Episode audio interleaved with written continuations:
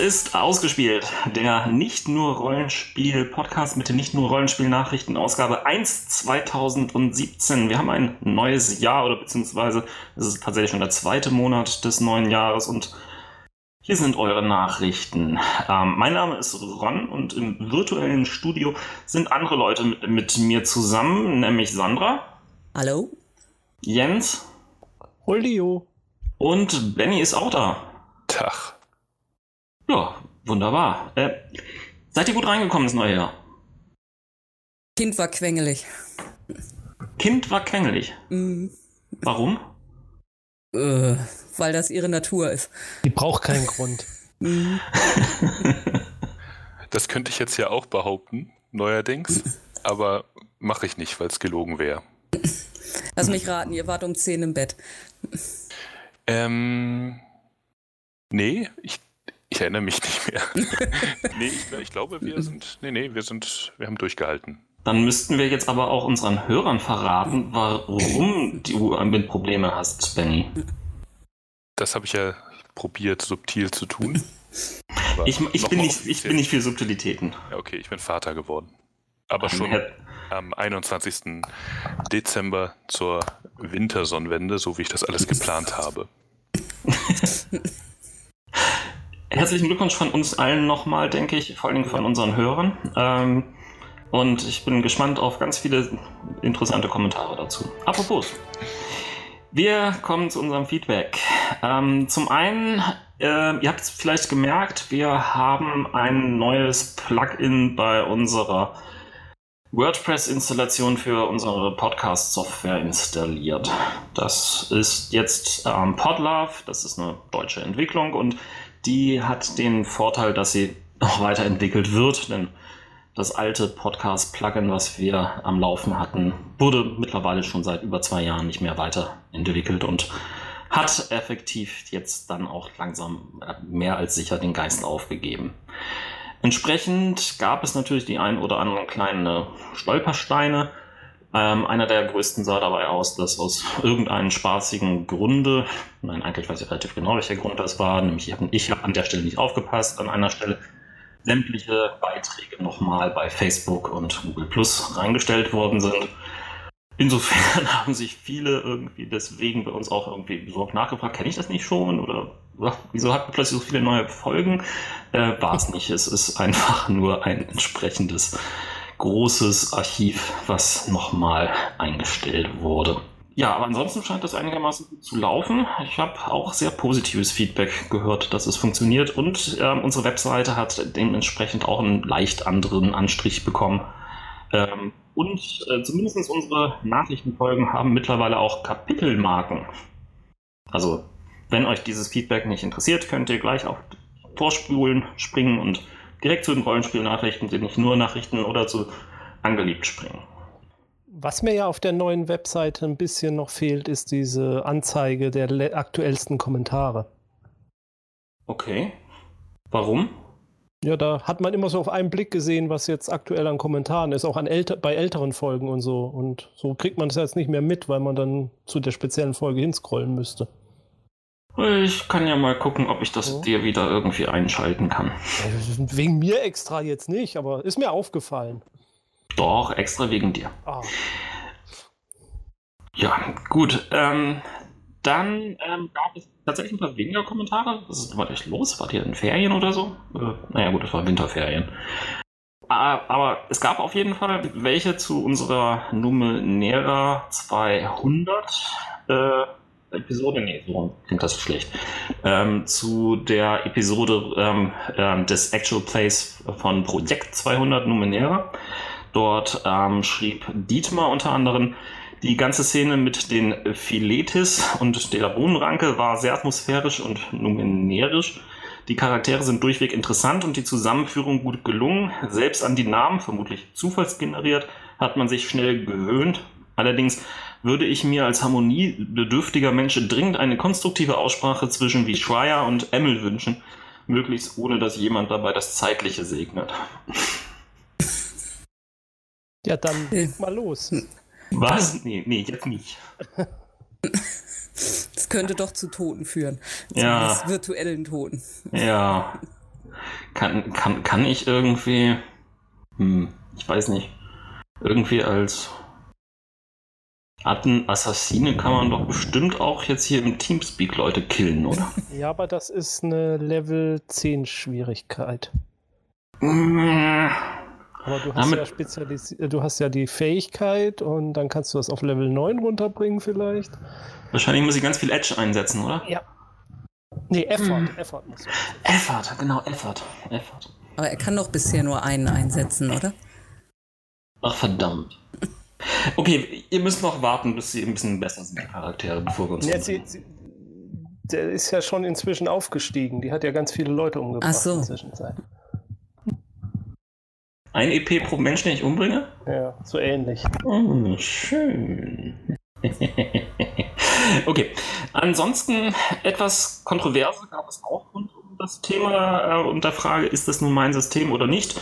Besonders äh, um das Trope oder die Frage Everything but the Kitchen Sink, ist es ein System, in dem quasi alles reingequetscht ist oder nicht?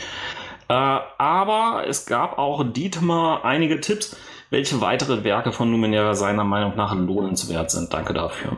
Mhm. Ansonsten, äh, ja, Leute, äh, klar, nicht jeder kann mit jedem System klarkommen. Aber ich fand äh, Numenera, also ich persönlich mochte es sehr gerne. Mag es sehr gerne leiten. Also ich finde es gerade aus Spielleitersicht sehr dankbar. Ja, unser Fazit war ja auch am Ende hoffentlich zu hören. Also Oh, jetzt habe ich offenbart, dass ich mir die Folgen nicht nochmal angehört habe. Aber mhm. ja, ich stehe auch noch zu dem, was ich am Ende gesagt habe. Dann, das Fazit war zu hören übrigens. Ich habe es nicht rausgeschnitten. Juhu. Aber bestimmt so einzelne Details. Ja, das eine. Total sinnverändernd. Die Obszönitäten wenigstens. Mhm. Ähm, dann schneiden wir mal gleich weiter und zwar zu den Rollenspielnachrichten. Ja, und zwar würde ich gern was zu Warhammer Fantasy, dem Rollenspiel, erzählen. Da gibt es Neuigkeiten. Und zwar war ja bisher die Lizenz für das Warhammer Fantasy Rollenspiel bei Fantasy Flight Games. Dazu erzählen wir ja vielleicht gleich sowieso noch mal mehr. Und die haben aber jetzt mittlerweile auf ihre gesamte Warhammer-Lizenz verzichtet ähm, also auch auf die Lizenz für Brettspiele und ähm, was sie noch so alles rausgebracht haben. Ich glaube Brettspiele, Kartenspiele und eben das Rollenspiel. Wobei für Warhammer Fantasy, da hatten sie ja die dritte Edition herausgebracht. Da ist auch schon länger nichts mehr erschienen. Und jetzt hörte man von ähm, Games Workshop, den Lizenzinhabern, dass sie auf der Suche sind nach äh, neuen Lizenznehmern. Es gab wohl in äh, Las Vegas die License, Licensing Expo 2016. Da war ähm, Games Workshop sehr groß vertreten und hat äh, Lizenznehmer gesucht.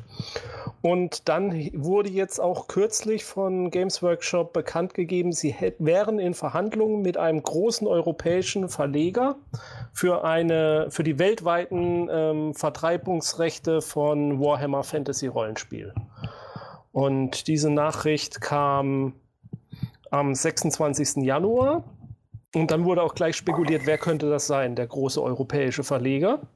Äh, Modifius war gleich im Gespräch, auch die Asmodee-Gruppe, die, auf, auf, die kommen wir ja gleich zu sprechen nochmal, war im Gespräch. Und jetzt, äh, und Cubicle 7. Und ähm, als Update, inzwischen gibt es bei Drive-Thru RPG ähm, bei allen Produkten von Warhammer Fantasy Rollenspiel, die es da zu kaufen gibt als PDF, ist dort jetzt der ähm, äh, Vertreiber Cubicle 7 genannt. Von daher kann man wohl jetzt inzwischen ausgehen, dass inzwischen Cubicle 7 der neue Lizenznehmer ist.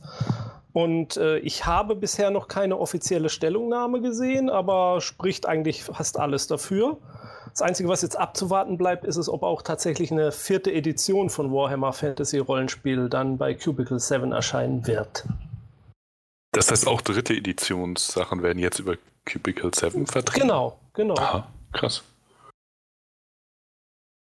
War das nicht das mit, den, mit diesem komischen Würfelsystem, was dann auch bei Star Wars und so wieder mm, verwandt Ja, mhm. genau. Und das war ja. immer das, was mich abgehalten hatte. Ich hatte eigentlich immer vor, mir Warhammer mir mal ein Warhammer Fantasy Rollenspiel zuzulegen, aber meistens äh, hat das verhindert, dass es dann schon vergriffen war, als ich mich für das System interessiert habe. Vor allem jetzt bei der zweiten Edition.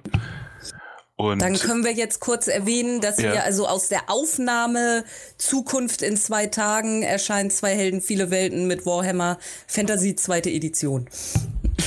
ja gut, Aus der aber Aufnahmezukunft, aber das heißt, Ja, also haben Sie jetzt schon Sendung davor erscheint, gehört? dann war Oder? es die Sendung davor.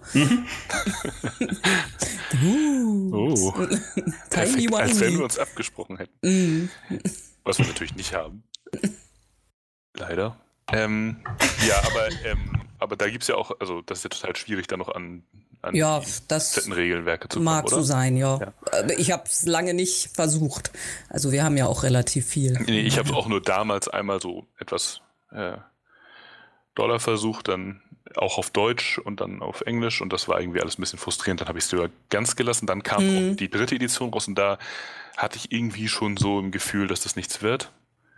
Ähm, und ja, mal gucken, was Cubicle 7 jetzt draus macht. Mhm. Wobei ich muss jetzt gerade einschränken, ich bin mir nicht sicher, ob die dritte Edition auch dabei ist, aber die zweite Edition wird auf jeden Fall unter Cubicle 7 verkauft. Mhm. Aber Mhm. PDF dann halt nur. PDFs, ja. Ja. Ja. Mhm. Ja. Mhm. Ja. Interessant. Und ja, also ich bin mal gespannt. Ich war auch kein Freund so der dritten Edition. Wir haben das zwei, dreimal gespielt, aber mh, ich fand die dritte auch, also die zweite Edition hat mir auch besser gefallen als die dritte, muss ich sagen. Aber ihr spielt ja nun Star Wars regelmäßig, ne? Mit dem, mit. Ja, ist im Moment ein bisschen eingeschlafen. Wir warten gerade Okay, drauf, es dass reicht- es weitergeht. Aber Das reicht wahrscheinlich, ähm, um eine Meinung zu haben zu diesem, zum Würfelsystem. Also ich, ich frage mich immer, ähm, er, erzeugt das wirklich einen Mehrwert, dass man halt diese speziellen Würfel hat? Ich, ähm, ich meine, ist es mir schon klar, warum sie es machen, aber ähm, ähm, wie, wie habt ihr das in, in der Praxis empfunden?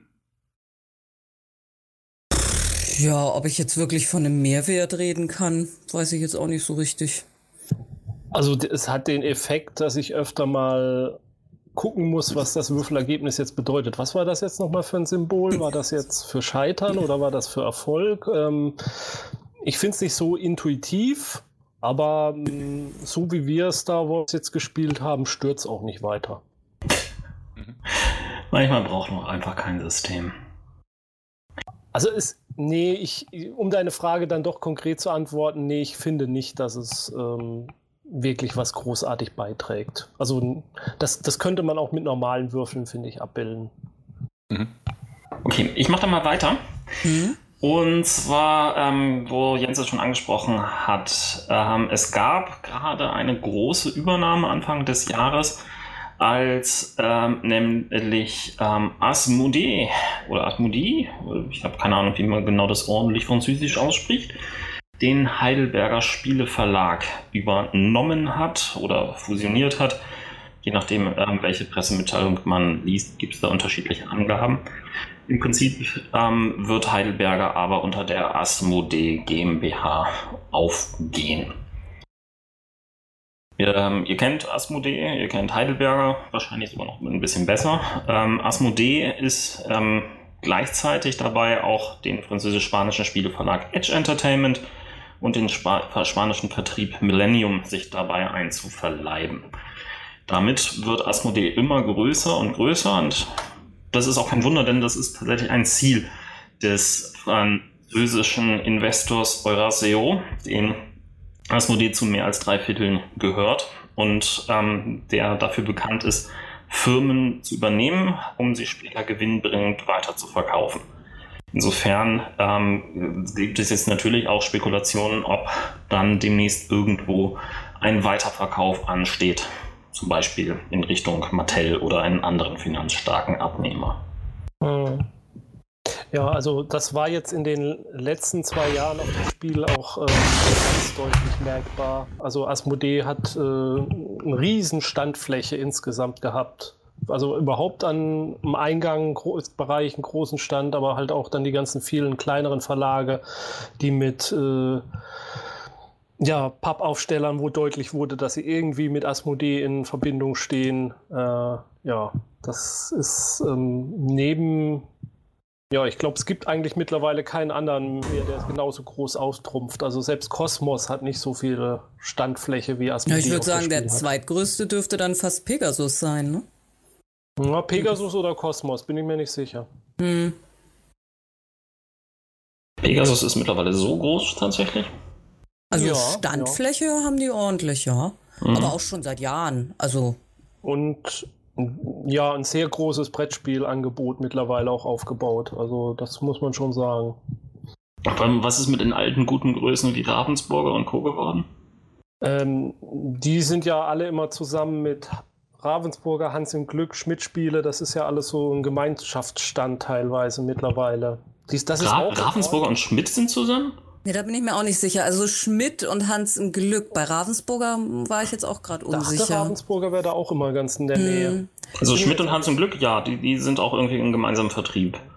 Aber Ravensburger. hm, Aber ich also, muss sagen, dass Ravensburger äh, kann ich jetzt so richtig gar nichts zu sagen. Ich glaube, das ist auch einfach irgendwie kein Verlag, den wir groß beachten. hm, Naja, die haben ja die, die, die Untermarke ähm, Alea-Spiele.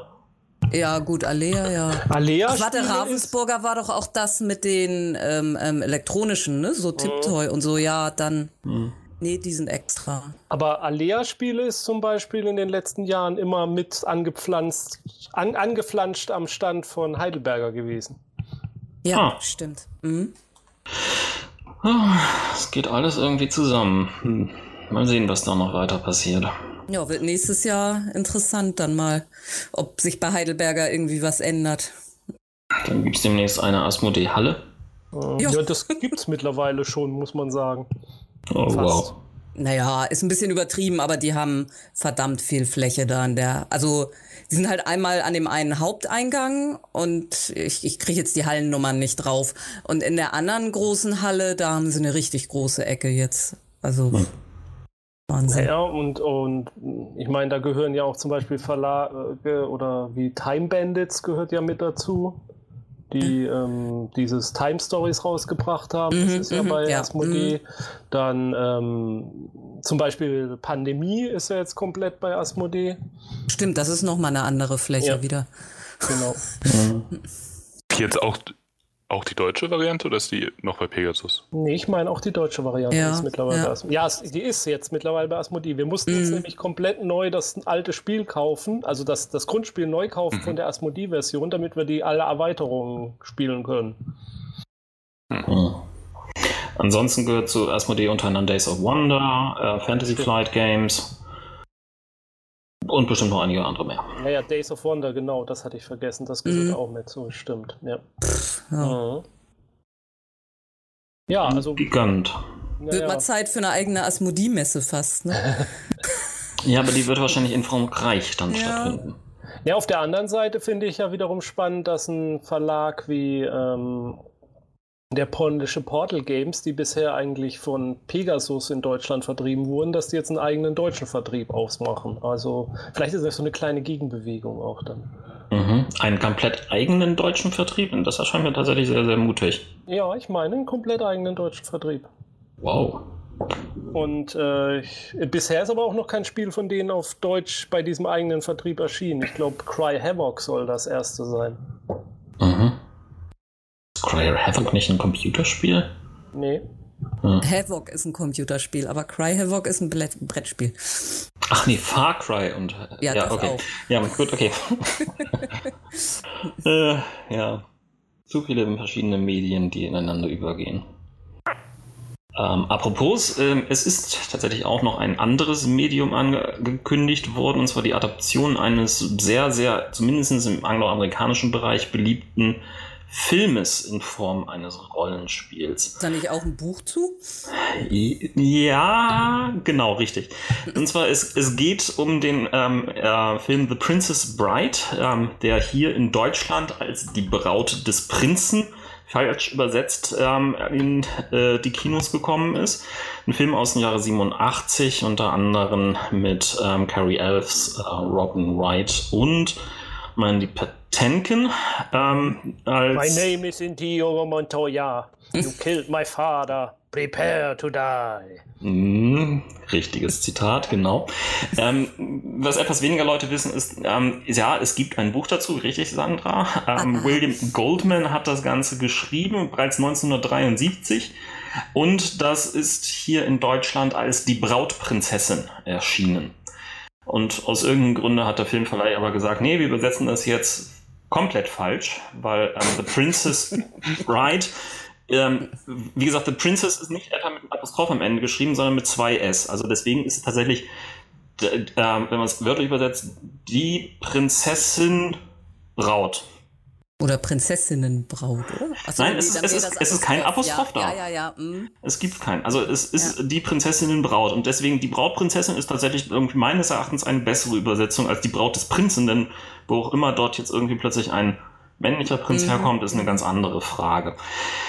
Nichtsdestotrotz ist es ein ähm, Kultfilm. Das Buch ist auch extrem amüsant ähm, zu lesen. Und jetzt nach all der Zeit ähm, vieler, vieler toller Zitate am Rollenspieltisch, ähm, neben äh, Hello, my name is Doya, you killed my father, prepare to die oder Inconceivable, äh, wird... you uh, use, think they mean what you think they mean.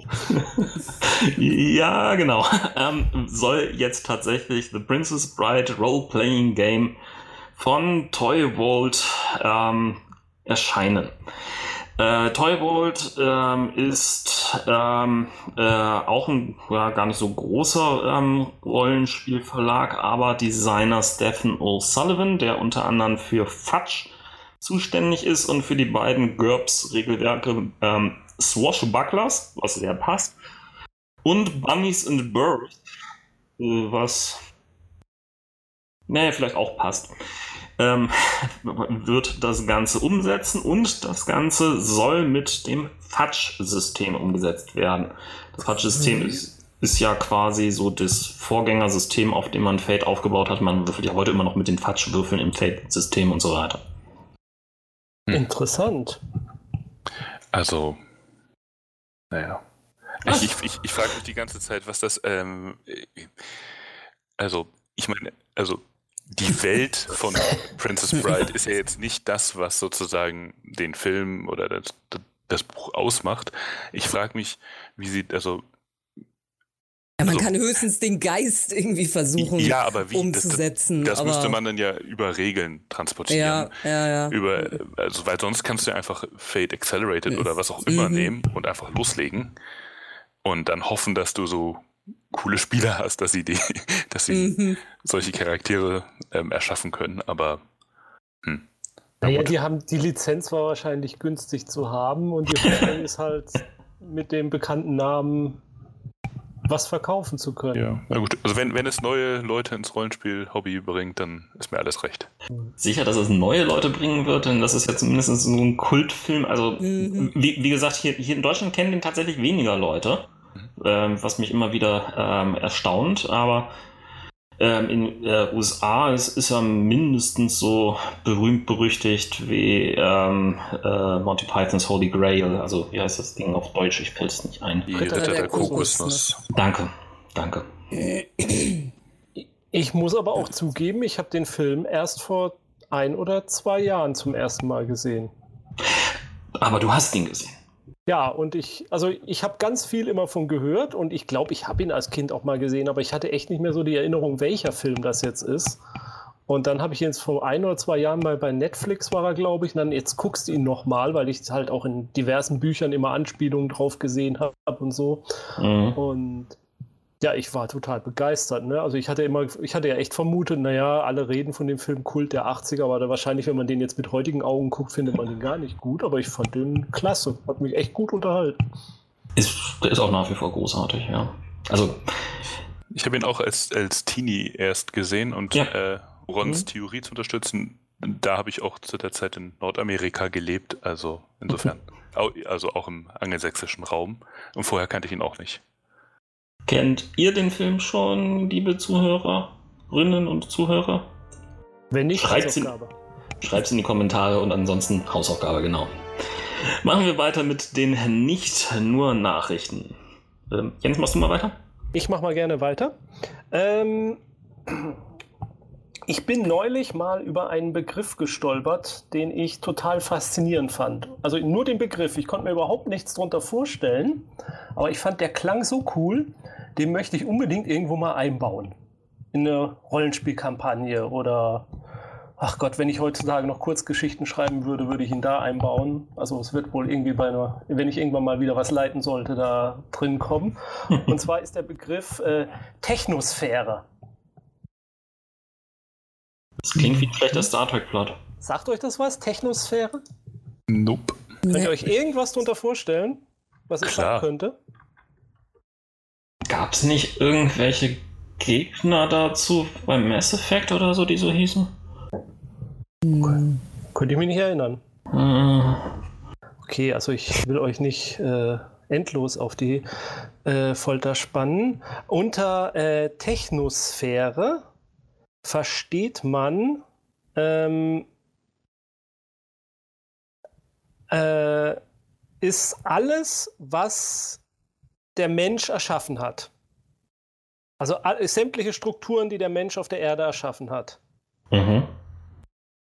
Mm, Also alle Objekte, alle Technologien, die von Menschen produziert und errichtet wurden, ähm, aber auch alle äh, Pflanzen und Tiere, die der Mensch verändert hat, so dass sie jetzt Nutztiere und Zuchttiere geworden sind.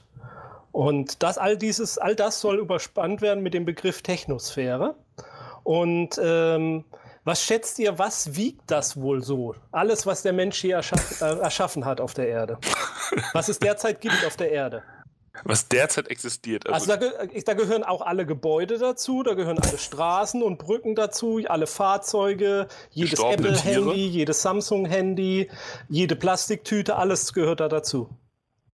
Und die Tiere auch. Und die Lebend. Nutztiere.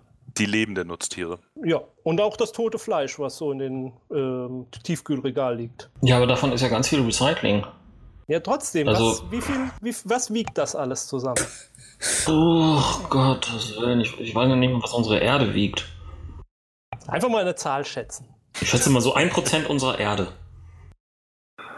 Jetzt müssen wir erst rechnen. Hm. Ich, was wiegt denn die Erde? Was wiegt die Erde? Äh, 5,972 mal 10 hoch 24 Kilogramm. Tja. Also, okay, es sind 30 Billionen Tonnen. Billionen. Billions. Bi- Bi- Billions oder? Nein, Billionen, also deutsche Billionen. Mhm.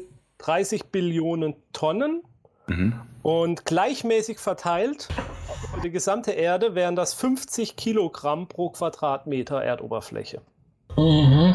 Geht. Ja. Und jedenfalls diese Technosphäre macht inzwischen so viel Teil der Erde aus, dass man auch davon spricht, ob da ein neues Zeitalter sogar schon jetzt entstanden ist, nämlich die, das Anthropozän. Das ist das Zeitalter des von Menschen beeinflussten Planeten. Mhm. Und da streiten sich die Wissenschaftler momentan drüber, ob das wirklich ein neues Erdzeitalter ist und wenn ja, wann dieses Erdzeitalter begonnen hat. Das schon im 18. Jahrhundert mit Beginn der Industrialisierung begonnen hat oder erst mit den ersten oberirdischen Atombombentests, wo man sozusagen innerhalb der Erdschichten dann nachweisen kann, ab diesem Zeitpunkt waren Menschen auf dem Planeten mit einer Technologie äh, tätig. Und ja, aber ich fand so diese Zahl, diese 30 Billionen Tonnen, was der Mensch so an äh, Material erschaffen hat, äh, ziemlich faszinierend. Und vor allem, wie, wie gesagt, diesen Begriff der Technosphäre. Ich habe mir überlegt, wenn man jetzt mal ein Science-Fiction-Spiel macht, also sowas wie Star Trek zum Beispiel, wenn dann die Enterprise im Orbit ist und anfängt zu scannen und dann heißt es ja, erdähnliche Atmosphäre, Le Planet M und dann könnte ja noch so als Zusatzausgabe, hm, Technosphäre besteht aus äh, 30 Billionen Tonnen. Um dann so einen Abschätzwert, wie entwickelt dieser Planet ist, einzubauen. Und du glaubst, dass die Masse allein ausreicht, um Nö, die aber äh, Qualität es, abzuschätzen? es, sagt, es sagt ja zumindest etwas darüber aus, wie sehr der, diese Zivilisation den Planeten schon beeinflusst hat. Und das sagt, Ding finde ich dann auch was über die Technologie aus. Da müsste man wahrscheinlich aber einen Verhältniswert nehmen von Ja, ja, ja, Planetengröße zum. Ja, ja, klar. Vielleicht auch irgend so ein Verhältniswert Ja. im, im Vergleich zur Erde dann. Ja, äh, das haben wir doch jetzt gerade. Wir haben doch die beiden Zahlen. Und das, das eine ist eine Zahl, was hast du gesagt? Billionen. Billionen. Mit 30. Also ähm, sind das dann äh, 13 ähm, Nullen, oder? Also 10 hoch 13 müsste das sein. Gegenüber Mhm. eine Zahl mit 10 hoch 24. Da sehen wir doch schon einen ziemlichen Unterschied. Mhm. Das, ist, das sind ja quasi nochmal so viele Nullen fast. Habe ich jetzt nicht ganz verstanden, worauf du hinaus willst. Wo nimmst du die 10 hoch 24 jetzt gerade her? Von der Masse der Erde. Ach so. Jetzt, Entschuldigung, das habe ich jetzt nicht ganz verstanden. Ja, du hast. Nee, Ich genau. meinte jetzt, ähm, wenn man das in einem Science-Fiction-Universum einbaut, dass man äh, als Grundwert die Technosphäre der Erde nimmt zu dem Zeitpunkt Mhm. und dann immer sagt, äh, äh, zum Beispiel, der Planet hat eine zweifache Erdtechnosphäre oder nur anderthalb Technosphäre oder halbe Erdtechnosphäre. Mhm. Hm? Finde ich Mhm. gut. Also, dass man quasi dann die Verhältnisse in, zueinander Genau, genau. in, in ins Verhältnis wieder Ja, umsetzt. ja. Jedenfalls äh, als Tipp, diesen Begriff zu benutzen, um schlau zu klingen. Oder äh, äh, um, Okay. um dem, äh, um dem, um dem, um der, um dem Science-Fiction-Szenario noch ein bisschen mehr Pep zu geben. Und nochmal, wie misst man das? Ähm, die Technosphäre? Ja. Also in dieser Studie jetzt haben halt Wissenschaftler, ich glaube Geologen waren das, ähm, haben das anhand von, äh, naja, es beruht natürlich im Hand von Schätzungen, aber das sind schon intelligente Schätzungen. Also die haben äh, äh, diverse, das ist veröffentlicht worden Mhm. im Magazin The Anthropocene Review. Mhm. Und äh, da haben sie diverse Tabellen und Kalkulationen veröffentlicht, äh, wie sie welche Teile des äh, äh, welche Teile der ähm, Technologie und Erde in welchem Verhältnis einschätzen. Also Mhm.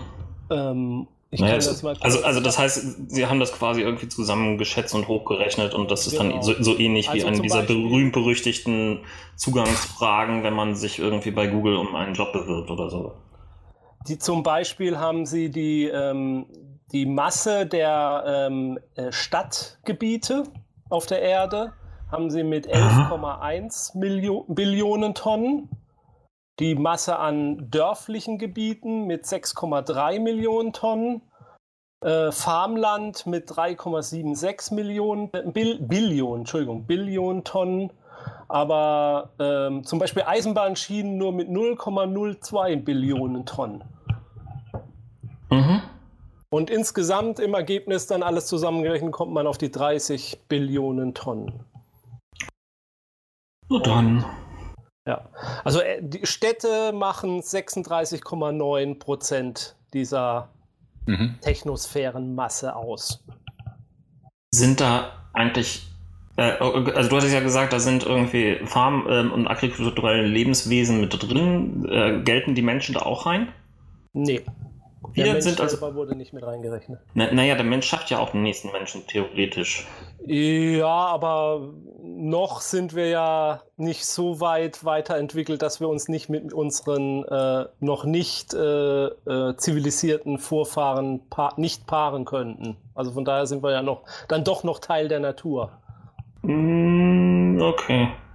Ich Aber, ich gebe also, ich geb äh, dir ich- recht, wenn, ich wir weiß, paar ich- Jahr, ich- wenn wir in ein paar Jahrzehnten vielleicht vom posthumanen Menschen reden oder so, dann müsste man Ah. den zur Technosphäre vielleicht hinzurechnen, ja. Äh, da- da- nächstes Thema. Ja, mach doch. Äh, bin ich? Äh, Da bin ich einfach, okay. Ich habe einen Nachtrag. Und zwar, ihr erinnert euch noch, dass ähm, wir ja berichtet hatten über den Axana Copyrights-Streit, den es zwischen Paramount, CBS und den Produzenten eines populären crowdgefundeten Filmes namens ähm, Axana gab. Ähm, das Ganze hat ähm, einiges an Wellen ähm, verursacht und äh, letztendlich sind sie gemeinsam vor den Kadi gezogen und die haben jetzt letztendlich eine Einigung vollzogen. Und zwar, sie dürfen den Film machen, dürfen dafür aber nichts ähm, Großartiges mehr an Geld einnehmen. Und das ist quasi dann auch der letzte große Star Trek-Fanfilm. Denn Paramount und CBS haben gleichzeitig auch entsprechende Richtlinien jetzt endgültig einmal angekündigt, die für Fanfilme im Star Trek-Universum künftig gelten sollen. Und zwar ist eine der wichtigen Richtlinien da, ähm, kein Film darf länger als 15 Minuten gehen. oder länger als 30 Minuten, wenn es eine Geschichtsanthologie ist. Ähm, ja, das ist eine der wichtigsten Sachen. Es wird also auch von Axana trotz dieser Ausnahmeregelung keinerlei weiteren ähm, Filme, Staffeln oder Fortsetzungen jeder Art geben, ja? Aber ich meine, die Regelung war auch, gilt auch schon für Axana. Also Axana darf auch nur noch zwei 15-minütige Folgen veröffentlichen. Und der, die Ausnahmegenehmigung ist, dass sie ihr 20-minütiges Prälud ähm, online stehen lassen dürfen. Also es wird keinen Axner-Film geben in dem Sinne. Also Axner wird in vier Teile, ähm, die zusammen quasi ein langes Feature bilden also ich, sollen, zerlegt. Ich meine, es sind nur noch drei Teile. Und das sind halt die zwei 15 Minuten. Und das entspricht ja dem, was äh, jetzt sozusagen dem Stellung, der, der offiziellen Erlaubnis von CBS ist. Also in der Mel Meldung, die ich hier lese, reden sie von vier, aber mhm, gut. Ich habe ich hab eine, reden sie von zwei. Also beziehungsweise drei ja. mit dem Prälud. Ähm, okay. Müssen wir mal noch genauer vielleicht mal klären oder wird man ja sehen. Genau. Ähm, eine der anderen Sachen, die sie verabschiedet haben, oder besser gesagt jetzt dekrediert haben, ist es überhaupt ein Wort? Sie haben ein Dekret aufgesetzt, ein Dekret, naja, egal. Ähm, die sie angeordnet haben, Executive ist. Order. Ja. Dass ähm, nicht mehr Star Trek in den offiziellen Titeln auftauchen soll, sondern lediglich als ähm, Untertitel äh, Star Trek Fan Production genannt werden soll. Und sie stellen als wichtigen Punkt hinaus, dass ähm, sämtliche Uniformen und andere Geschichten nicht selbst hergestellt oder imitiert werden sollten, sondern offizielles Merchandise sein müssen, die sie verwenden. Mhm. Ja. Was ja, man davon halten. hat es echt für alle anderen versaut, kann man ja so sagen. Mhm. mhm. Ja, gibt wirklich einiges Gutes, was ähm, dort in der Fanfilmszene entstanden war. Das ist halt sehr, sehr, sehr schade. N naja. Mach weiter, Jens. Gut, ich hätte auch noch einen Nachtrag, falls sich jemand noch an unsere Episode mit, de, mit unserem Geräuschequissen äh, erinnert. Mhm. Ihr, ihr drei tut's hoffentlich noch. Jawohl. Äh, mhm. Da hatten wir unter anderem auch ähm, die Nummernstationen dabei. Mhm. Und äh, das Thema hatte mich nicht so ganz losgelassen. Und ich bin jetzt auf das äh, Connect-Projekt gestoßen. Das äh, was Projekt? Das hat aber nichts mit Cornetto oder sowas zu tun? Ich habe keine Ahnung, woher ja. der Name kommt, muss ich ehrlich gesagt sagen. Äh, jedenfalls, äh, die Webseite werden wir auch verlinken in den Show Notes. Das sind der Inhalt äh, von quasi vier Musik-CDs, entsprechend als MP3s äh, zur Verfügung, ähm, mit der man äh, unterschiedlichste Nummernstationen aufgenommen sind und sie sich so schön anhören kann. Da gibt es auch noch ein Booklet, das kann man sich aus PDF runterladen, wo nochmal so die Geschichte der Nummernstation, Forschung und sowas dabei ist. Und äh, bei diesen Dingern bin ich unter anderem, und da finde ich ein bisschen schade, dass ich es damals noch nicht hatte, auch auf deutsche Nummernstationen gestoßen. Wir hatten Nummernstationen? Oder welches wir? Die, die DDR zum Beispiel hatte auch Nummernstationen. Genau, das meine ich ja mit welches wir. Also oh. DDR hatte welche, WRD auch? Äh, ich bin mir nicht sicher. Ich bin jetzt, also was ich gelesen habe, war nur DDR. Ich will das aber nicht ausschließen, dass es auch in Deutschland mhm. welche gab. Also äh, deutschsprachige, die aus, äh, von, von der BRD betrieben wurden. Mhm. Ähm, unter anderem, äh, den würde ich euch mal gern vorstellen, weil der klingt relativ creepy. Äh, der ist hier unter The Swedish Rhapsody. Station, ist mhm. aber deutschsprachig. Und da ist die Besonderheit, aber Moment, das werdet ihr ja gleich selber hören.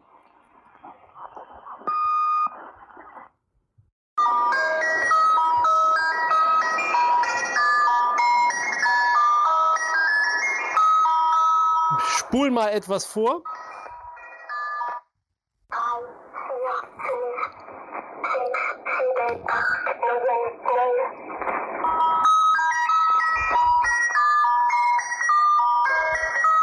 Weiß nicht, ob man es so genau gehört hat, aber ähm, das war eine Kinderstimme, die da die Nummern vorliest. Mhm.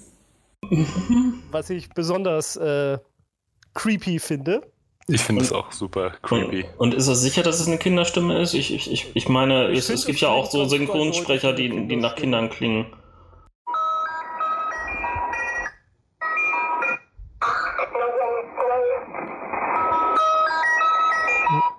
Könnte auch eine Frau sein, aber.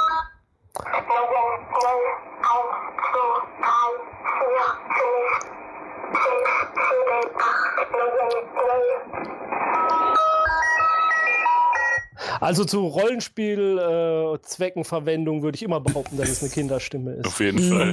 Vor allem diese komische Spielübermelodie, das ist echt ziemlich cool, grotesk. Ja. Gefällt mir. Ja. Und da gibt es noch paar mehr. Also da ist auch ähm, so eine Computerstimme erzeugte auf Deutsch. Also es gibt ein paar einige deutsche Tracks da auch zu finden. Und äh, also wer da mal irgendwie das Thema Nummernstationen in seiner Rollenspielkampagne oder so einbauen will, der findet da bestimmt was geeignetes, was man dann so den ähm, Spielern äh, präsentieren kann. Was man da draus macht und was die Hintergründe sind und so, das ist ja dann der Fantasie des Spielleiters äh, selbst überlassen. Aber das ist schon eine schöne Fundgrube und ich, ja, ich, ich glaube, da könnte man sich auch mal ein bisschen drin verlieren, da den ganzen Kram da durchzuhören. Oh, okay, ähm, apropos verlieren in Sachen. Ähm, ich habe noch mal eine Frage an euch, ähm, Filmfans. Was meint ihr, welcher Schauspieler ist am meisten auf der großen Leinwand gestorben? Also spieltechnisch. Das hatte ich, glaube ich, schon mal irgendwo gelesen. Ja, ich habe es auch vor einiger Zeit mal gelesen. Also ich, ich bin mir ziemlich sicher, dass es nicht Sean Bean ist, genau. der als meisten der. ist. Mhm. Ja, das ist, ist das ganz ist, oben mit dabei. Das ist derjenige, den man am meisten erwartet da tatsächlich. Obwohl wir gerade ja. mit ihm einen Film gesehen haben, wo er nicht gestorben ist. Ja, oder? stimmt. Ja. Das ist schockierend, ne? Mhm. Ja. Aber ich bin dabei gestorben beim Gucken. äh, okay, welcher Film war es? Äh, Jupiter Ascending. Ach, ja. Ja, ach, der war doch bunt. Ich fand ihn so hm. wirklich. Er war bunt. Wir, wir haben einen Ruf zu verlieren. ähm, ja. Ich sag nicht, dass er gut war, aber er so, bunt. Ron, war so ein klassischer Schauspieler? Ähm, ähm, mhm. Vincent Price oder sowas? Äh, Vincent Price ist tatsächlich häufiger gestorben als äh, Sean Bean. Ähm, Sean Bean macht tatsächlich Platz 4 aus ähm, Platz von vier, okay. der also, Platzierung. Vincent Price macht den dritten Platz aus. Okay. Also mir schwirrt irgendwie gerade John Hurt im Kopf rum. Genau mhm. richtig, Sandra. Mhm. Ja, John, John Hurt, er ist gerade leider auch selbst ja. verstorben. Ist, er hat ja was es etwas ironisch macht. Ja, Jens, das war sehr makaber. Ja, er, er, er hätte das auch lustig gefunden, glaube ich. Ja, wahrscheinlich. Ähm, also, äh, John Hurt hat es tatsächlich geschafft, äh, insgesamt 43 Mal auf der großen Leinwand zu sterben. Äh, Sean Bean selber hat es, glaube ich, was war das, 24 Mal geschafft bisher. Also das heißt, da ist noch Luft nach oben bei ihm. Mhm. Er muss ähm, aufhören, in Serien zu sterben. Das nimmt zu viel Zeit weg. Ja, wobei, ähm, wobei tatsächlich hier auch einzelne Serien eingerechnet ähm, worden sind. Okay. Ähm, in dieser Liste taucht unter anderem ähm, Ich Claudius auf. Mhm. Mit äh, John Hurt, das ja meines Wissens so. auch eine Serie ist. Ja. ja. Ähm, aber natürlich dann auch ähm, die anderen. Oh Gott, jetzt, jetzt spoilern wir ganz viele Sachen. Oh, oh sag's nicht, sag's nicht. Ja, ich, ich, also ich werde nicht Alien erwähnen oder so etwas jetzt hier, ja. ähm, in der Rolle stirbt er ja sogar zweimal. Äh, zweimal? Ja, in Spaceballs. Mhm. In Spaceballs, ja, ja, okay. Mhm. Stimmt. Mhm. Wo ja. stirbt er da? Ja, stimmt. Ich weiß gar nicht, ob man sieht, dass er dran to tot geht, mhm. aber ja. Er sagt nur immer nicht schon wieder, glaube ich. Mhm. Spaceballs was, was ist auf jeden Fall auch in die. jetzt gar nicht gestorben ist. Mhm. Zieh mal zwei ab. Okay, auf, auf jeden Fall, es gibt noch eine ganze Reihe weiterer Filme und vor allen Dingen auch sehr, sehr klassische Fantasy- und Science-Fiction-Filme, in denen John Hurt gestorben ist. Also äh, der hatte einiges irgendwie voraus. Aber man darf Sean Bean zumindest eine Sache ähm, nicht abstreiten, denn wenn man mal das Verhältnis nimmt, hat es ähm, tatsächlich Sean Bean ähm, geschafft, ähm, John Hurt zu übertreffen. Also Anzahl äh, verrechnet mit der Anzahl Filme, in denen sie Genau. mitgespielt haben. Genau. Ja. Denn äh, Sean Bean schafft es da tatsächlich auf eine rechnerische äh, 0,32 Todesfälle pro Film, während äh, John Hurt bei 0,31 Todesfällen pro Film liegt. Mhm. Gewinnt Sean Bean da oder gibt es Ja. da noch jemanden, der noch besser ist in den. Ähm, ja, natürlich gibt es dann noch jemanden, der noch besser ist. Deswegen kann man das auch sehr schwer zählen. Ja, Denn jeder, es gibt der in natürlich einem Spiel mit Ach ja, natürlich, Film mitgespielt hat und gestorben ist. Ja. Ja, natürlich. Aber gut, man könnte ja so eine Art Mindestwert anlegen. Mhm. Ja, genau. Und dann muss man noch sehr viel mehr rausfinden. Äh, übrigens, Platz 2 ist ähm, Bela Lugosi. Ah, ja. Ja. Ja, gut, mhm. okay. Mhm. Ich meine, zählt da die Tatsache, dass er meistens einen Untoten gespielt hat? Ähm, nein, wahrscheinlich eher die Tatsache, dass es häufig ein Monster war, was er gespielt hat. Ja, aber in der Ich Mumie ist er ja schon tot, als es Ja, losgeht. eben, das meine ich ja genau. Also es ist, Der ist dann ja in jedem Film äh, im Prinzip, er war schon tot und ist dann nochmal gestorben. Zählt das dann als Zählt das zweimal? doppelt? Ja. Äh, ich hoffe nicht. Ich hoffe nicht, dass wir das doppelt gezählt haben. Na, aber okay. Machen wir weiter. Nee, stopp. stopp. Was ist denn jetzt mit Vincent Price? Wo ist der denn? Platz drei. Ja, Der hat er doch. gesagt? Okay. Mhm. Hatte ich, ja. okay, Entschuldigung, hatte ich nicht. Hatte ich schon wieder vergessen. Äh, Wenn es dich noch weiter interessiert, ähm, wir haben tatsächlich auf. Äh, äh, haben wir noch irgendjemand Bekannten da? Äh, Gary Busey ist noch irgendwie auf Platz 6, äh, Mickey Rook auf Platz 7, Robert De Niro auf Platz 8. Was ist denn mit Frauen? Äh, ja, Moment. Die häufig gestorbenste Frau nach dieser Liste. ähm, Moment. Ich finde bisher keine. Ah, da. Ich habe sie tatsächlich gefunden. Irgendwo ganz weit unten ähm, taucht Charlie Theron auf. Aha. Hm. Und dann habe ich noch Michelle Rodriguez. Ja, okay, Okay, das macht ja. auch Sinn. Ja. Und Kate Winslet. Und ganz zum Schluss dieser Top 39 Liste ist Hilary Swank. Mhm. So, das für unsere Statistiker. Ähm, Und wie viel Masse der Technosphäre machen diese Toten jetzt aus? äh, gar Keine. keine, weil sie doch nach deiner Definition. Na, obwohl, äh. äh ach, egal. Was ist denn mit so einer Mumie? Ja, die gehört, denke ich, zur Ja, ne? Technosphäre. ne? Mhm. Und irgendein Roboter Ja. bestimmt auch. Ja, ja, Klar. definitiv. Mhm. Äh, was ich mich gefragt habe, können. Das ist jetzt mal eine Frage, die können wir mal unseren Hörern stellen. Wiegt eigentlich eine Festplatte, wenn Daten drauf sind, mehr, als wenn keine Daten drauf sind? Du musst jetzt noch die Technologie einschränken, um Äh, sie komplett zu verwirren. Äh, ja, für alle. Also für Flash-Speicher und für Magnetspeicher. Wie ist das Jens, da eigentlich? nein, tut es nicht. Sicher? ja, sicher. Hundertprozentig, ich forsche das nach. Mach das. Gilt das auch, wenn niemand da ist, um sie Zeit zu haben. wiegen? Hm? Gilt das auch, wenn niemand da ist, um sie zu wiegen? Guter Punkt, ja. Ja. Mhm. Dann, dann gilt es nicht. Hm. Bestimmt. Ma- Machen wir weiter mit angelebt, bitte. Bevor Jens noch irgendwas weiteres auf die Waagschale legt. Ja, dann mach doch. Ach, ja, ich bin dran. Ähm, ja, ich habe die äh, Zeit rund um Weihnachten und viel zu lange danach ähm, genutzt, um ähm, einen Skyrim-Klon zu spielen, nämlich Fallout 4. Das ist geil. Das ist auch eine nette Art, das zu beschreiben. Ne, ähm, es ist es ja aber auch effektiv. Das ist im Prinzip komplett die gleiche Engine, die da verwendet wird. Mit, Aber war äh, nicht Fallout 3 vor Skyrim? ja, Dann ist ja Skyrim Nein. ein Fallout 3-Klon. Ich weiß jetzt nicht, ob Also Elder Scrolls ist- oder ist- Fall- Fallout. Vor allen Dingen sind das oder? alles im Grunde Daggerfall-Klons.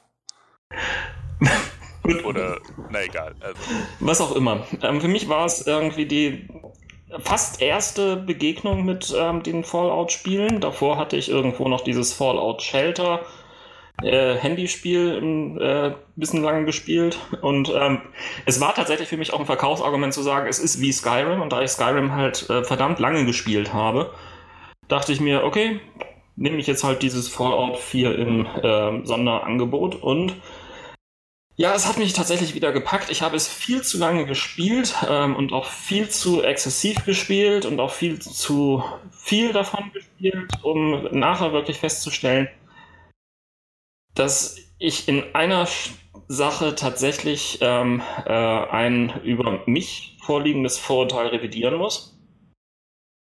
Ähm, oder also was ich mir selbst einbilde, nämlich dass für mich Story eine ganz, ganz wichtige Geschichte ist. Denn die Story in Fallout 4 ist einfach grottig. Sie ist schlecht, sie ist schlecht durchdacht, sie macht nirgendwo Sinn von hinten bis vorne nicht. Ähm, aber es sind einfach die ganz vielen kleinen Details, die diese Welt ausmachen, die sie ausstatten, die sie aufbauen.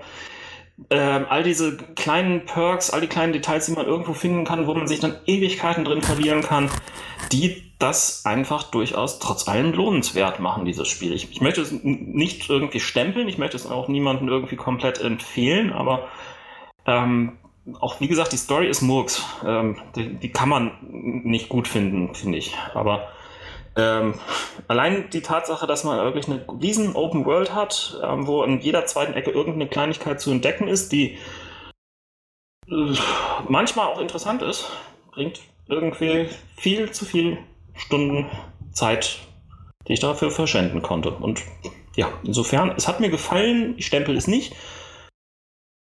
Und äh, Story Junkies haltet euch davon fern, aber vielleicht werdet auch ihr ja an der Stelle bekehrt. Glaube ich bei mir nicht. Nee. Hat bei Fallout 3 nicht geklappt, hat bei Skyrim nicht geklappt, also. Nein, nein, dann wird das bei dir auch nicht passieren. Das, ja, ganz klar. Wobei, Sandro, du hast hier den Vorteil, es ist tatsächlich irgendwie nichts, was da irgendwie adaptiert wäre und wo du das Vorlage schon kennen könntest. Ja, aber bei denen ja auch nicht. Ja. Also. Ja, ja, ja, klar. Ja. Hat das sonst jemand von euch schon gespielt? Nope. Nee, nee, nur, nur, nur den dritten. Und, den, und den zweiten. Aber und, jetzt, und ich meine, Fallout Las Vegas haben wir noch in der Steam-Bibliothek liegen. Ja, den habe ich auch, aber auch noch nicht. Da bin ich nicht mhm. durch, da bin ich irgendwie am Anfang. Ja, da haben wir noch nicht mit angefangen. Mhm. Ich habe zu Weihnachten ein Buch geschenkt bekommen. Das habe ich inzwischen auch gelesen und dieses Buch heißt Die seltsamsten Orte der Welt. Geheime Städte, verlorene Räume, wilde Plätze, vergessene Inseln von Alistair Bonnet.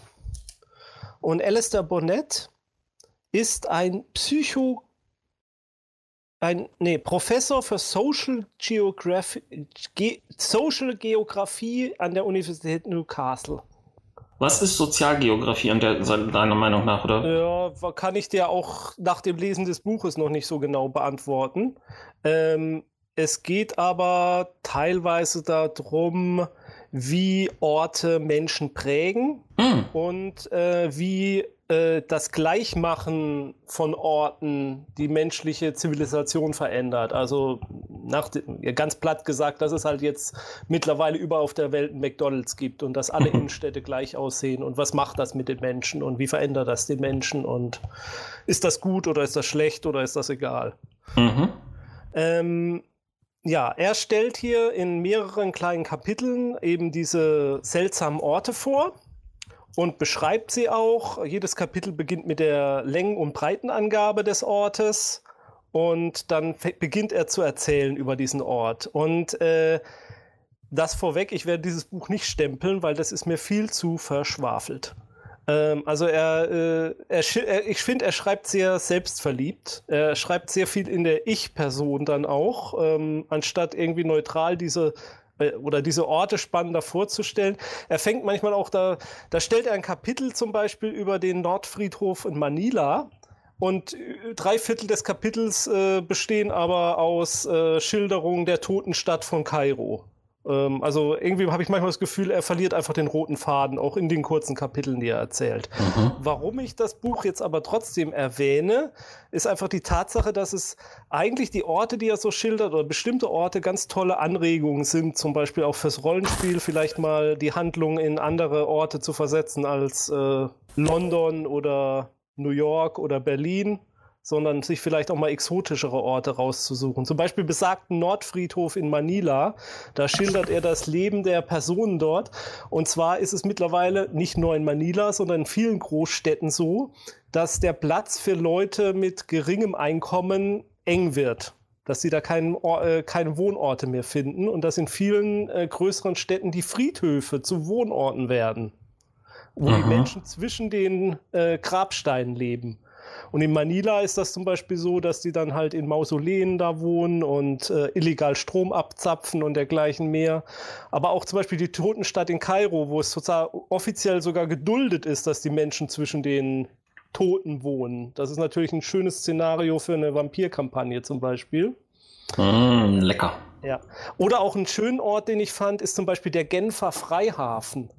Der Genfer Freihafen ist ein Ort, wo zum Beispiel ganz viele ähm, teure Gemälde gelagert werden oder Kunstobjekte, die als ähm, Geldanlagen eigentlich nur gekauft werden von reichen Menschen in der, Versuch, in der Hoffnung, dass dann äh, durch äh, Spekulation, dass die immer teurer werden, man die irgendwann mit Gewinn verkaufen kann. Und der Genfer Freihafen ist quasi so eine Art extoriales Gebiet, in dem man halt dieses Zeug reinbringen kann, lagern kann, ist eines der größten Lagerhäuser der Welt. Äh, also durchaus ein für, für Leute mit äh, kriminellen Tendenzen durchaus vielleicht ein ähm, lohnendes Objekt, äh, um, um Zugriff zu finden. Und äh, Ron, das sagt dir vielleicht was, aber vielleicht wusstest du es, ich wusste es bisher nicht. Äh, es gibt den Berg Athos. Ich glaube, das ist in Griechenland. Kennst du den? Sagt dir das was? Ganz, ganz dunkel. Sagt dir was Ethan of Athos was? Ja, natürlich. Ähm, das ist ja ähm, dieses eine äh, Buch von äh, Lois McMaster Bujold im genau. Baraya-Universum. Genau, und da geht es ja um einen Planeten, auf dem es nur Männer gibt. Also mhm. die, sich, die Männer haben das gegründet und haben gesagt, wir wollen hier keine Frauen mehr. Mhm. Und äh, der Berg Athos ist äh, eine Siedlung von Mönchen, männlichen, die keine Me Frauen in ihrem Gebiet dulden, auch keine weiblichen Tiere. Nur weibliche Katzen sind geduldet. Okay.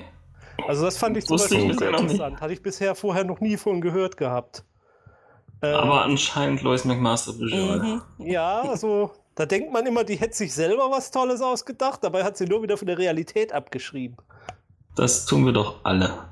Ja, ähm, sind auch klassischere Orte wie Pri Pripyat, also der, der Stadt von äh, Tschernobyl, äh, die mit dem, berühmt mit dem äh, verlassenen äh, Riesenrad und dem gleichen Meer. Mhm. Ähm, Vietnam zum Beispiel, eine Stadt in Australien, die total durch Asbest verseucht ist.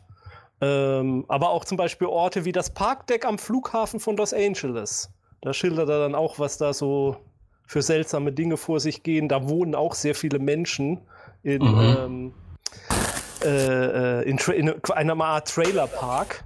Und äh, also als Anregung für interessante Orte, an denen man auch spielen könnte, finde ich, ist es sehr schön. Ähm, nur geschrieben ist es, also der Stil, in dem es geschrieben ist, der gefällt mir nicht so. Deswegen kein Stempel von mir. Mhm. So, ich habe auch Dinge zu Weihnachten gekriegt. Oh oh. Mein lieber Mann hat mir äh, mehrere Comicserien beziehungsweise den Anfang von Comicserien mit weiblichen Protagonisten geschenkt. Eins Und jetzt hast du Wonder Woman. Nee. Die hatten wir schon. Ja. Stimmt. Ähm, die eine Serie ist Red Queens. Mhm. Das ist ein Fantasy-Comic und ähm, geht um eine Söldnergruppe bestehend aus vier Frauen. Und ja, ähm, die erleben relativ abgefahrene Abenteuer. Ähm, und also das, das fängt relativ locker lustig an und hat dann doch aber eine ganze Menge Substanz. Also einmal muss man sagen, äh, dass äh, wirklich es eigentlich geschafft wird, auf so ziemlich alle Klischees zu verzichten. Also auf jeden Fall, was jetzt Frauenklischees sind. Es sind nicht unbedingt auch Fantasy-Klischees. Aber also im Prinzip könnte jeder dieser Frauen auch Mann sein. Mhm. Und im Großen und Ganzen wird alles genauso funktionieren. Und sie haben doch alle im Laufe der Zeit einen relativ gut ausgearbeiteten Hintergrund finde ich, für so eine Comicserie. Und hat es irgendwas mit Ratten zu tun? Ähm, die nennen sich selber so. Das ist der Name ihrer Söldnergruppe. Red so. Queens. gibt da auch noch äh, mehrere andere Söldnergruppen, mit denen sie immer wieder zusammentreffen. Vor allem die Five Daves? Four Daves? Four Daves, glaube ich. Also eine Gruppe von, von Männern, die alle Dave heißen. Und ja, also das macht da Tiere Spaß einfach. Es ist witzig, aber es ist auch eine interessante Geschichte. Also das ist einfach sehr nett. Also vor allem die erste, es gibt inzwischen drei Sammelbände. Die erste Geschichte ist im Prinzip nach den ersten zweien abgeschlossen. In der dritten lässt es ein kleines bisschen nach. Aber diese ersten zwei Sammelbände sind wirklich großartig. Das ist Image Comics, oder? Äh, ja. Gut. Ja, also die würde ich auch stempeln. Mhm. Also die ersten beiden Bände stempel ich auch. Mhm, mhm. Mein, mein, Liebling ist ja eine, äh, eine, eine relativ äh, drogensüchtige Halblingsfrau. Also die nimmt zu jedem Einsatz jede Menge Pilze mit und äh, halluzinogene, halluzinogene Art und äh, nutzt auch jede Gelegenheit, da neue Dinge einzusammeln oder auch mal sozusagen die Überreste und das Blut von Monstern mhm. auf ihre Drogen. Ich habe die Trollaugen für dich eingesammelt. die ist total niedlich. Mhm. Ja, und die zweite Comicserie, da gibt es bisher ein äh, Sammelband, nee, gar nicht, war zwei. Mhm. Ähm, Paper Girls. Äh, Autor Brian K. Vaughan. Vaughan? Ah, Vaughan. Vaughan. Wohin? Ich, äh, äh ja, das ist auf jeden Fall. A, also das ist auf jeden Fall der Autor von, von, von Saga ja, und von ja. ähm, The Last, äh, Why the Last Man mhm. und und also, ja, okay, dann muss, das ja wieder eine gute Serie sein. Und das ähm, geht vom Feeling her relativ stark in die äh, Stranger Things Richtung würde ich mal so sagen. Vor allem fängt es auch in den 80ern an mhm. und geht um eine Gruppe von Teenager-Zeitungsausträgerinnen. Das ist der Ansatz, aber es wird sehr schnell sehr, sehr weird. Äh, Zeitreise, äh, seltsame Wesen, Menschen aus Arten aus der Zukunft und also total abgefahren. Ich glaube, Jens war es ein bisschen zu abgefahren. Nö, nö, nö, fand es auch gut, aber ich konnte mich bisher nicht überwinden, den zweiten Band zu lesen. Ich weiß gar nicht warum. Ja, da wird es noch abgedrehter. Also definitiv auch sehr gut, also stempel ich auch. Also ich muss sagen, den, den ersten Teil, den habe ich auch noch mehr verschlungen als Red Queens. Mhm. Ist, äh, obwohl es, sage ich mal, schon ein bisschen anstrengender ist als Red Queens, weil man da doch noch deutlich mehr Fragezeichen ständig hat. Aber ja, auch gestempelt. Dann wahrscheinlich auch wieder Image Comics, oder? Äh, ja. Ach, die sind einfach zu gut. Mhm. Gut, dann äh, möchte ich noch ein Buch kurz vorstellen, das wir als, äh, das man uns dankenswerterweise als Rezensionsexemplar zur Verfügung gestellt hat. Äh, das vorweg. Und das ist äh, das Buch, das Sachbuch, Roman, äh, Musik-CD-Projekt Die Heldenformel. Der Stoff, aus dem gute Geschichten sind. Das ist von einem gewissen Mike Chivik Groß, von dem haben wir noch nie gehört. Und Sicher, dass du den richtig aussprichst? Bitte? Das schreibt sich doch so komisch. Sicher, dass du den richtig aussprichst? Mike Chivik Groß? Ja, mhm. ja hundertprozentig sicher bin ich mir immer noch nicht. Aber ja, also äh, unserem treuen Hörer. Und ähm, von, die Musik ist von Ralf Kurzsiever. Und die äh, Auch Grüße an dieser Stelle.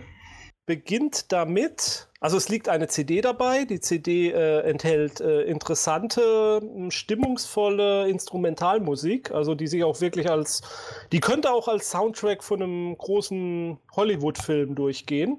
Oder ja, könnte man als Soundtrack zum Schreiben benutzen oder, oder für, fürs Rollenspielen oder wer. Also das ist wirklich beeindruckend, was da instrumental ähm, und mit welcher Wucht das teilweise da dargestellt wird. Also das schon mal vorweg zur Musik. Mhm. Ähm, die Heldenformel besteht aus zwei Teilen.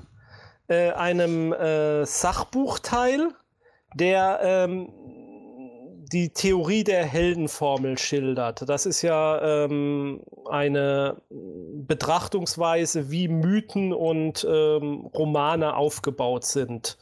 Äh, da gibt es den äh, Joseph Campbell, der hat ja äh, vor Jahren, ich glaube schon in den 50ern, den, das Buch geschrieben, Der Heros in tausend Gestalten, in dem er halt äh, die Mythen der Welt auseinandernimmt und darauf hinausführt, dass die alle auch nach einem bestimmten, nach einer bestimmten Formel eben aufgebaut sind.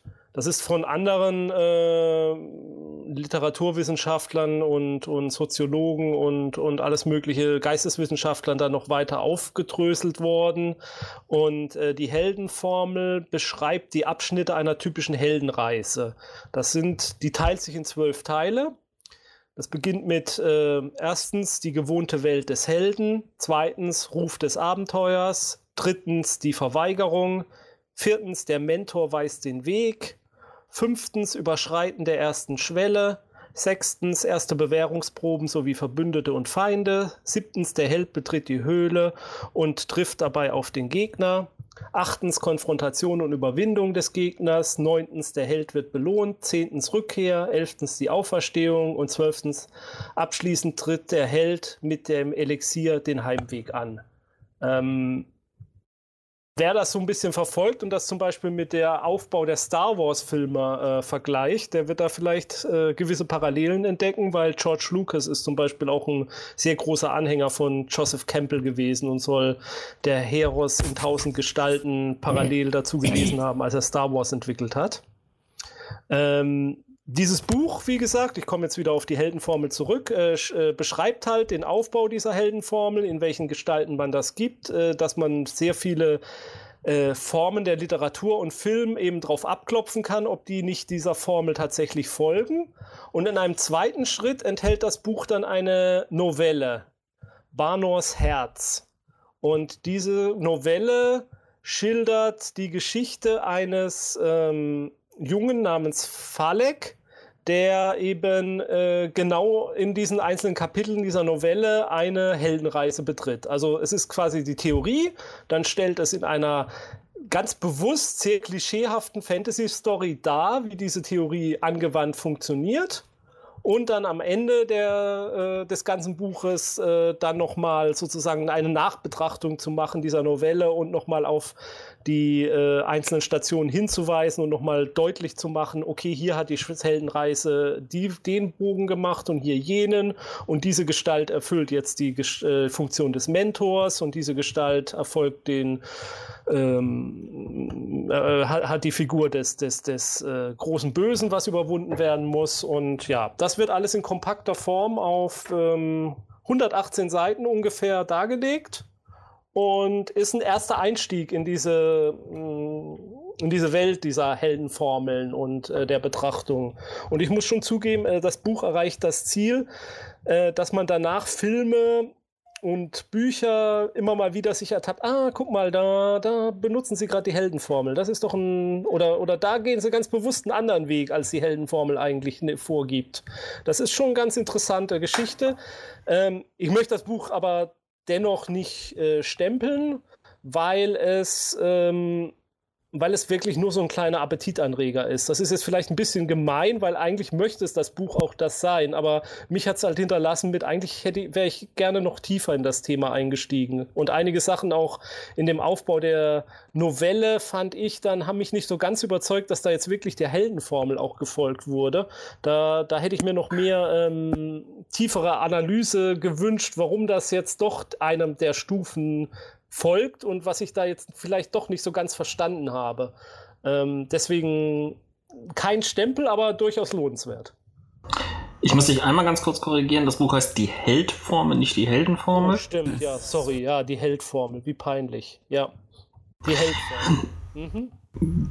Genau, und ähm, die CD ist dann, denke gehe ich mal davon aus, dann auch von Ralf Kurziefer komponiert Ja, worden. Genau, genau. Mhm.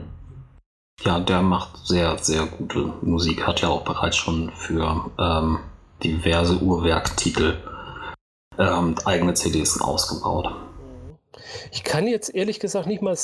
Also ist äh, beim Verlag Periplaneta erschienen, Edition Drachenfliege. Ich kann jetzt leider nicht sagen, was das ganze Werk kostet. Ich habe jetzt gerade nochmal auf. 14 14,90 Euro. kostet 14,90 das.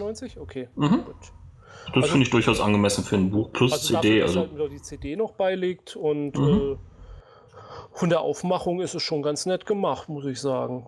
Also wie gesagt, ich, äh, ich habe diesen, äh, der Held mit den tausend Gestalten, ähm, habe ich schon seit Ewigkeiten auf meinem Kindle rumfliegen. Ich wollte das mal anfangen zu lesen. Also es, nee, der Heros in tausend Gestalten, so heißt es.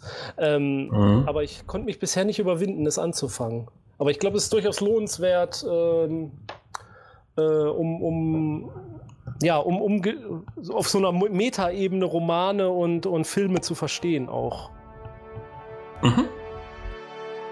Gut, ähm, dann gehen wir mal weiter auf unseren eigenen Heldenreisen und äh, beenden diesen Podcast, ähm, also diese Nachrichtenfolge für heute, nicht den kompletten Podcast.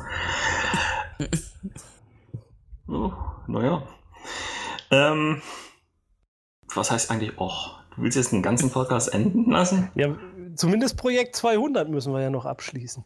Ja, ja, dann brauchen wir erstmal Und, und wir Termine. wissen auf jeden Fall auch schon eine der ersten Sendungen des nächsten Jahres. Aha, Können wir dann den zwölften Doktor endlich machen.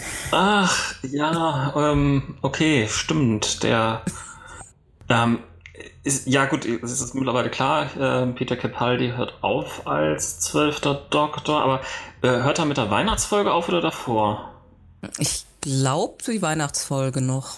Die Weihnachtsfolge macht er noch. Hatte ich jetzt irgendwie so verstanden. Also ich habe es Ja. sehr oberflächlich gelesen, habe es aber dadurch so Hm. verstanden.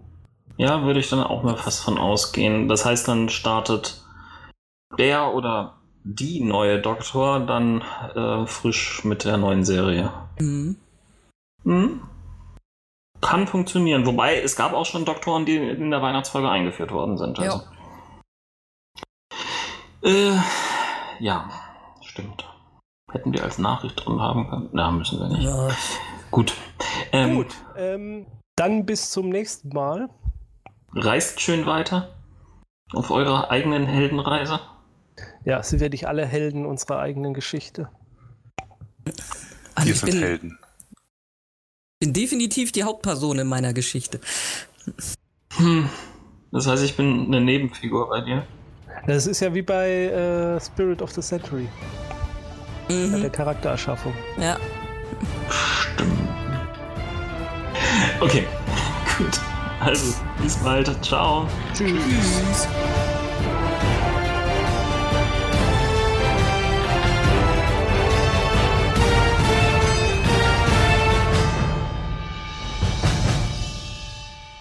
Dieser Podcast ist Mitglied bei analogspieler.de, der Portalseite für alle Podcasts rund ums nicht elektronische Spielen.